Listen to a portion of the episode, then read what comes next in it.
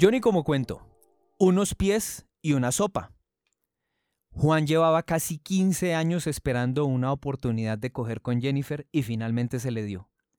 Él había imaginado el encuentro de mil formas.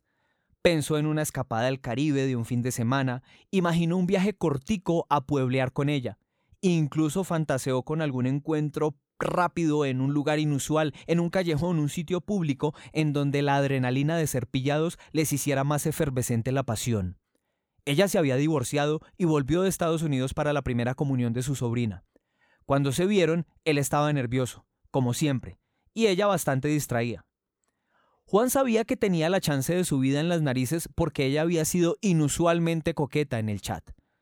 No era un restaurante lujoso, Juan siempre pensó que de darse algo con Jennifer, él tendría que llevarla a probar los mejores filetes de la ciudad, la pasta más fina o los frutos de mar más costosos. Nada de eso. Ella misma lo invitó a un lugar que tenía almuerzo ejecutivo y platos sencillos a la carta. La lengua en salsa tenía una reputación tremenda, pero los dos optaron por un churrasco. Juan normalmente era hábil con su discurso, no tenía mucho éxito con las damas, pero el poco que consiguió se lo debía a su capacidad de hacerlas reír y a sus comentarios rápidos, muchas veces de doble sentido. Esta vez sonaba medido, pensaba bien cada palabra y usaba monosílabos en varias respuestas. Jennifer era hermosa, había elegido un vestido primaveral, unas zapatillas blancas que la hacían ver juvenil, olía a jazmines y Juan estaba enloquecido.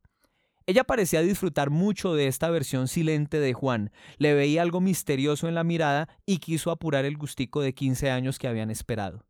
Mientras comían el churrasco, Juan notó que en el televisor del restaurante pasaban Pulp Fiction. No quiso hacer comentarios sobre la película, pero recordó el fetiche de Tarantino por los pies de las mujeres. Juan se identificaba bastante en ese renglón con el director de cine. Jennifer no se mostraba muy entusiasta con la película, pero la comida le gustó. Ella se levantó de la mesa para pagar la cuenta. Juan hizo la escena típica del hombre que insiste en pagar, pero ella se impuso. En ese momento pasó un plato humeante de sopa de callo frente a Juan. Tuvo que hacer una maniobra rápida para evitar el vómito. Todos los recuerdos de infancia con sopas de callo que le obligaron a comer se le pasaron por la mente. Juan no quiso ver el recorrido del plato y salió a la calle. Pensó en lo atípico de la situación. Estaba a punto de tener a la mujer que deseó siempre, pero el escenario parecía el de dos oficinistas que salen a meter corrientazo y pegan la vuelta al trabajo. ¡Pah! Los designios del destino son singulares, se dijo en voz baja. Ya en el hotel, Jennifer esperó poco para quitarse la ropa. Juan repasó mil veces el cuerpo que tantas veces soñó.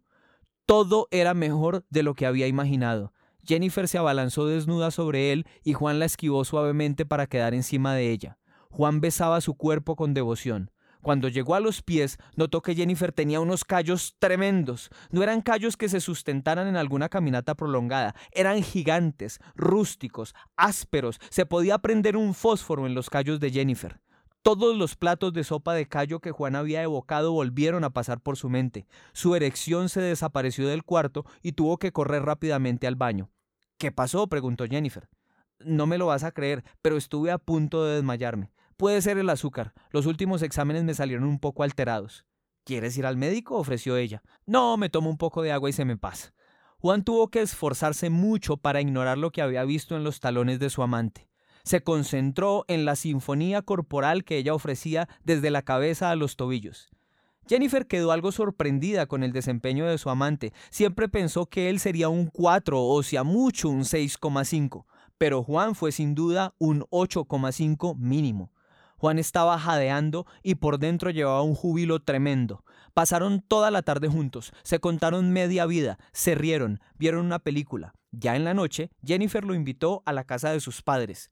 Juan siempre había sentido aprecio por la familia de Jennifer. Ellos fueron testigos de los 15 años de ganas que tenía él por ella y ahora serían los primeros en verle el semblante de triunfo dibujado en su rostro.